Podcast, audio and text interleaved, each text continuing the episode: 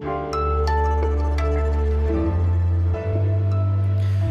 Hallo und herzlich willkommen zu Was jetzt zum Update an diesem grünen Donnerstag. Es ist kurz vor Ostern, es ist der 14. April und mein Name ist Fabian Scheler. Schön, dass Sie dabei sind. Auch heute gucken wir kurz in die Ukraine und was dort geschehen ist. Außerdem gibt es ganz frische Daten, wie es um die deutsche Energieversorgung bestellt ist. Das schaue ich mir an. Dann hat Deutschland seit heute eine neue Familienministerin und Twitter hat einen recht bekannten Kaufinteressenten. Und eine Kollegin von mir war an der türkisch-griechischen Grenze. Und was sie von dort erzählt, das hat leider nur sehr wenig mit der Osterbotschaft zu tun. Darüber reden wir gleich. Redaktionsschluss für diesen Podcast ist 16 Uhr. Auch heute wieder zuerst ein kleines, natürlich nicht vollständiges Roundup der Nachrichten aus der Ukraine. Der Bürgermeister von Mariupol hat Berichte dementiert, dass der Hafen der Stadt eingenommen sei und selbst gesagt, Mariupol war, ist und bleibt eine ukrainische Stadt. Die meiste Aufmerksamkeit bekam heute ein russisches Kriegsschiff. Ein ukrainischer Präsidentenberater schrieb nämlich, die Moskwa sei nach zwei ukrainischen Raketentreffern gesunken. Die Moskwa, also übersetzt Moskau, ist das Flaggschiff der russischen Schwarzmeerflotte und Russland wollte bisher auch nur einen Brand bestätigen, aber keinen Untergang. Währenddessen hat sich der frühere russische Präsident Dmitri Medvedev zu Wort gemeldet und die Pläne von Schweden und Finnland, bald der NATO beitreten zu wollen, scharf kritisiert. Die beiden Länder seien nun offiziell Gegner Russlands, sagte Medvedev. Russland werde bei einem Beitritt seine Präsenz an den Grenzen dort deutlich verstärken. Das finnische Parlament will sich dann kommende Woche mit einer Sicherheitsanalyse zu den Vor- und Nachteilen des NATO-Beitritts beschäftigen. Zum Schluss noch ein Blick auf die deutsche Debatte über die Hilfen für die Ukraine. Der grüne Anton Hofreiter, der kürzlich ja in die Ukraine gereist ist, der sagte heute einen bemerkenswerten Satz. Das Problem ist im Kanzleramt. Er bezog sich dabei auf die noch immer ausbleibenden Lieferungen von schweren Waffen. Ich werde mich gleich auf den Weg in den Osterurlaub machen und mein erster Stopp, nun ja, der wird leider die Tankstelle sein. Es gibt ja gerade günstigere Tätigkeiten als zu tanken. Andere spüren die Auswirkungen des russischen Angriffskrieges bei den Heizkosten und äh, dass Deutschland generell abhängig ist von russischem Gas, das hatten wir im Podcast hier schon häufiger thematisiert. Unsere Datenkolleginnen haben das Ganze nun mal grafisch aufbereitet in einem Energiemonitor und äh, Christian End ist jetzt bei mir. Er ist Datenjournalist bei Zeit Online und er wird mir erklären, was man da eigentlich erkennen kann. Hallo Christian. Hi Fabian. Christian, es gibt ja noch kein Gasembargo auf russisches Gas. Das ist ja eine der Forderungen unter anderem aus der Ukraine. Ähm, was zeigen denn eure Daten? Wo wird denn das Gas vor allem in Deutschland gebraucht? Ja, die beiden größten Verbraucher sind einerseits die Industrie und dann die Privathaushalte, die das zum Heizen und für warmes Wasser brauchen. Und da zeigt sich schon das Problem, weil beides lässt sich nicht so gut ersetzen. Bei Häusern ist es ja so, wenn man da eine Gasheizung eingebaut hat, dann braucht man halt Gas, ansonsten bleibt die Bude kalt. Und genau, die Gesetzeslage ist so, dass äh, eben die Wohnungen immer zuerst beheizt werden müssen, wenn es eine Knappheit gibt. Das heißt, äh, im Zweifel, wenn wirklich dieses Embargo kommt, müsste man wahrscheinlich ziemlich viele Fabriken stilllegen, ähm, weshalb halt viele einen großen Wirtschaftseinbruch dann befürchten. Davor warnt ja immer äh, Robert Habeck auch, dass es äh, vor allem für die Wirtschaft zu einem drastischen Einschnitt kommen würde, sollte dieses Gasembargo beschlossen werden. Ähm, generell will Deutschland bis 2045 klimaneutral werden und Habeck hat ja auch das sogenannte Osterpaket vorgestellt und äh, das beinhaltet eine umfassende Reform der deutschen Energiepolitik. Unter anderem sollen die erneuerbaren Energien Zitat, künftig überragendes öffentliches Interesse genießen. Sind wir denn da auf einem guten Weg? Ja, das muss man sehen. Also in den letzten Jahren haben wir ziemlich wenige neue Windräder und Solaranlagen gebaut. Und das liegt eben daran, dass es da immer ganz viele andere Interessen gibt, die dann da, äh, dagegen stehen. Also gerade bei Windrädern kommt dann der Naturschutz und dann soll Abstand zu Häusern eingehalten werden. Und da sagt Habeck eben jetzt, da ist Schluss. Die Energie soll jetzt quasi überragend sein gegenüber diesen anderen Interessen. Aber das ist halt bisher Theorie. Zum Beispiel gibt es so Abstandsregeln relativ streng in Bundesländern wie Bayern und NRW und die halten da momentan dran fest. Also das ist eigentlich noch ein offener politischer Streit, was das jetzt konkret bedeutet. Also nach Habecks Plänen soll bald vier bis fünfmal so viel gebaut werden an Windrädern und Solaranlagen, als das derzeit der Fall ist. Das muss man noch sehen, ob das klappt. Äh, wir werden das auf jeden Fall genau verfolgen und dokumentieren. Genau, denn äh, ihr habt das sehr schön visualisiert in diesem äh, Monitor, wie genau diese Daten zustande kommen und äh, zum Beispiel auch äh, einen aktuellen Stand darüber, wie leer die Gasspeicher in Deutschland derzeit sind. Das zeigt dieser Artikel. Den Link dazu finden Sie in den Show Notes. Und Christian, dir vielen Dank. Ja, danke dir, Fabian. Und du wirst dann auch sehen, dass die Spritpreise schon wieder ein bisschen runtergegangen sind. Von daher wünsche ich dir einen schönen Osterurlaub. ja, danke, danke. Ich hoffe doch auch. Deutschland hat eine neue Familienministerin. Lisa Paus heißt sie. Sie ist 53 Jahre alt und eher dem linken Parteiflügel der Grünen zuzurechnen. Seit 2009 sitzt sie im Bundestag. Sie hat sich dort vor allem einen Namen gemacht in der Finanz- und Wirtschaftspolitik. Aber, und das ist, glaube ich, das Entscheidende für ihre jetzige Berufung, sie war auch maßgeblich am grünen Konzept für die sogenannte Kindergrundsicherung beteiligt. Das ist eines der wichtigsten Vorhaben der Ampelkoalition in dieser Legislaturperiode.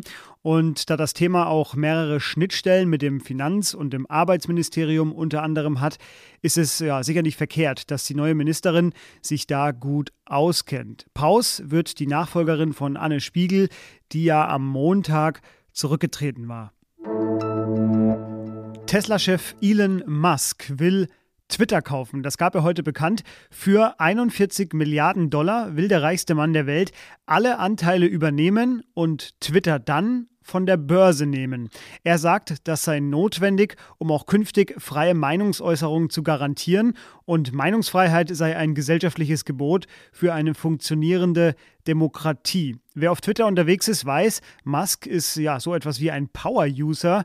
Er nutzt seinen eigenen Account, um mal Firmenpolitik zu machen, um die Aufsichtsbehörden so ein bisschen zu nerven oder aber auch von seinen Berliner Club-Erlebnissen zu berichten. Nun will er also die volle Kontrolle über das Unternehmen. Es sei sein einziges und nicht verhandelbares Angebot. Ob das gelingt und ob es angenommen wird, das ist aber unklar, denn Twitters Besitzstruktur, die ist recht kompliziert auf mehrere Großinvestoren aufgeteilt. Wir gehen nun nach Nordgriechenland an den Fluss Evros. Der trennt Griechenland und die Türkei und damit auch die EU und die Türkei. Und äh, dort quasi, man muss es sich so ein bisschen vorstellen, auf der Sandbank von diesem Fluss wurden Mitte März 30 geflüchtete Menschen, unter anderem zwei schwangere Frauen und äh, sieben minderjährige Kinder, erst dann von den griechischen Grenzschützern gerettet, als der Europäische Gerichtshof für Menschenrechte eingegriffen hat und die Griechen quasi dazu aufgefordert hat. Das ist nur eine Geschichte und das klingt ziemlich unmenschlich und vor allem bekommt man davon sehr wenig bis gar nichts mit. Und das ist kein Zufall, sagt die freie Autorin Franziska Grillmeier, die aus Alexandropolis berichtet. Das ist dort im Norden Griechenlands. Hallo Franziska. Hallo. Franziska, nimm uns mal mit an diesen Fluss. Was passiert denn dort eigentlich am Evros? Das ist ein militärisches Sperrgebiet, das in einer Flusslandschaft versinkt. Ähm, dazwischen hat man verlassene Fabrikhäuser, Militärkasernen. Es ist ein Ort, an dem man jetzt nicht per Zufall durchkommt, also der auch streng bewacht ist. Es ist eine sehr weite, eher auch gebrochene Landschaft. Ähm, wo man äh, ja in manchen Dörfern dann, wenn man dort ankommt, äh, sich denkt, wohnt hier eigentlich noch jemand? Das ist eben auch dieses Gebiet, in die seit ja, Jahrzehnten Menschen versuchen, aus der Türkei nach Griechenland zu gelangen, auf dem Landweg. Und ähm, der wird getrennt durch einen 185 Kilometer langen Grenzfluss. Man kann dort schon rüber, aber der ist auch äh, enorm reißend und natürlich im Winter wahnsinnig gefährlich. Und dadurch, dass er jetzt in dem Militärsperrgebiet liegt, haben dort keine Journalistinnen, Ärztinnen oder auch andere unabhängige MenschenrechtsbeobachterInnen Zugang zu dieser Region. Und daher operiert dort auch seit Jahren und jetzt vermehrt wirklich unter ganz strikter Kontrolle und unter Ausschluss der Öffentlichkeit das griechische Militär und auch der Grenzschutz, was immer wieder zu solchen Szenen führt, wie du sie auch gerade beschrieben hast. Ja, du deutest es gerade schon an. Äh, eine Juristin sagt, dort findet so eine Art Leistungsschau moderner Grenztechnik statt. Erklär uns mal, was das zu bedeuten hat. Es wurde jetzt nach der Eskalation zwischen der Türkei und Griechenland vor zwei Jahren ähm, als die Türkei auch hunderte Geflüchtete an die Grenzen fuhr und sagte, die Grenzen sind jetzt offen. Danach hat man jetzt eine Grenzmauer gebaut im unteren Teil des Grenzflusses und dies zum Beispiel mit ja, Drohnenüberwachung ausgestattet, mit Kameras, mit Bewegungssensoren. Also es ist eine richtige Experimentierfläche geworden, um zu, zu testen, wie kann man Menschen wirklich äh, daran hindern, nach Europa zu kommen. Also es wird vor allem mit dieser Technik, äh, die auch Schallkanonen mal zum Teil eingesetzt hat im letzten Jahr, die eigentlich unter europäischem Recht verboten sind, hat man einfach versucht, äh, wirklich auf Fluchtverhinderung zu setzen. Und da kommt eben auch diese Überwachungstechnik äh, aus der ganzen Welt eigentlich im Einsatz, jetzt auch dort in dem Gebiet. Wie verhält sich denn die EU generell in diesem ganzen Prozess? Griechenland ist das in Anführungszeichen Schutzschild Europas. Du hattest Ursula von der Leyen damals genannt und äh, man wird äh, Griechenland weiterhin unterstützen und wird aber äh, beispielsweise nicht dulden, ähm, was dort eigentlich an Menschenrechtsverletzungen passiert. Also diese illegalen Pushbacks, die wirklich zu einer Tagesordnung geworden sind, die mit internationalen Menschenrechtsnormen brechen, da sie ähm, ja das Verbot der kollektiven Ausweisung gemäß der Europäischen Menschenrechtskonvention zum Beispiel brechen oder das Recht auf ein ordnungsgemäßes Verfahren und vor allem Leute wirklich brutal an der Grenze zurückdrängen. Also da sprechen auch Menschenrechtsorganisationen wie Human Rights Watch wirklich von einer Situation, dass Menschen in Lebensgefahr gebracht werden, erzwungenes Entkleiden, zum Teil auch wird die Situation mit systematischer Folter von Amnesty International verglichen. Und das sind nicht erst seit zwei Jahren, sondern seit vielen Jahren.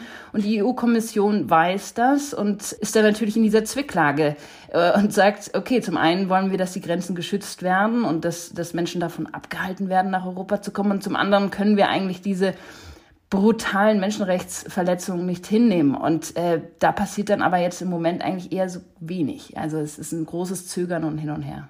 Und warum hört man über diese Vorgänge generell sehr wenig? Dort äh, wird eigentlich vom Grenzschutz äh, jenseits des zivilen Auges operiert. Also dort haben kaum mehr JournalistInnen Zugang.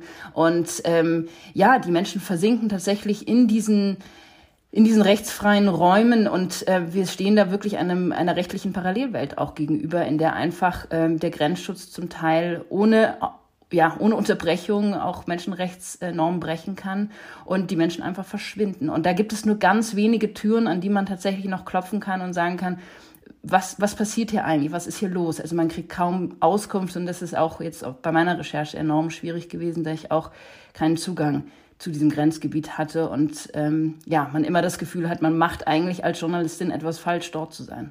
Genau, du hast es äh, gesagt, du warst, hast versucht, das alles mal zu beschreiben in einer äh, Reportage.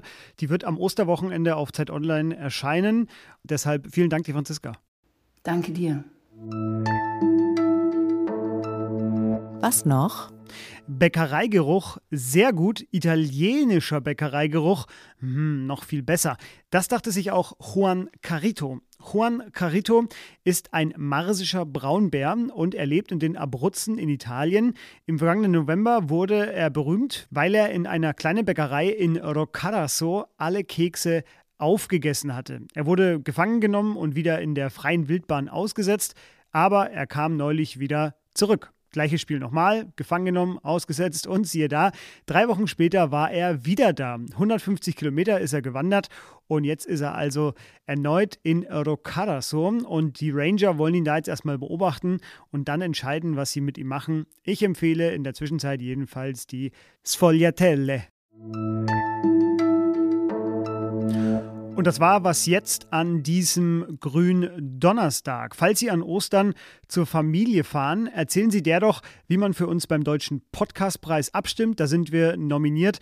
Es ist nämlich auch ganz einfach. Der Link dazu ist in den Show Notes. Was jetzt zeit.de. Das ist unsere Mailadresse. Falls Sie uns kritisieren oder auch loben wollen, schreiben Sie gerne. Jetzt wünsche ich Ihnen auf jeden Fall erstmal frohe Ostern, ein entspanntes Wochenende und Sie hören uns dann am Dienstag wieder. Bis dahin, tschüss. Sehr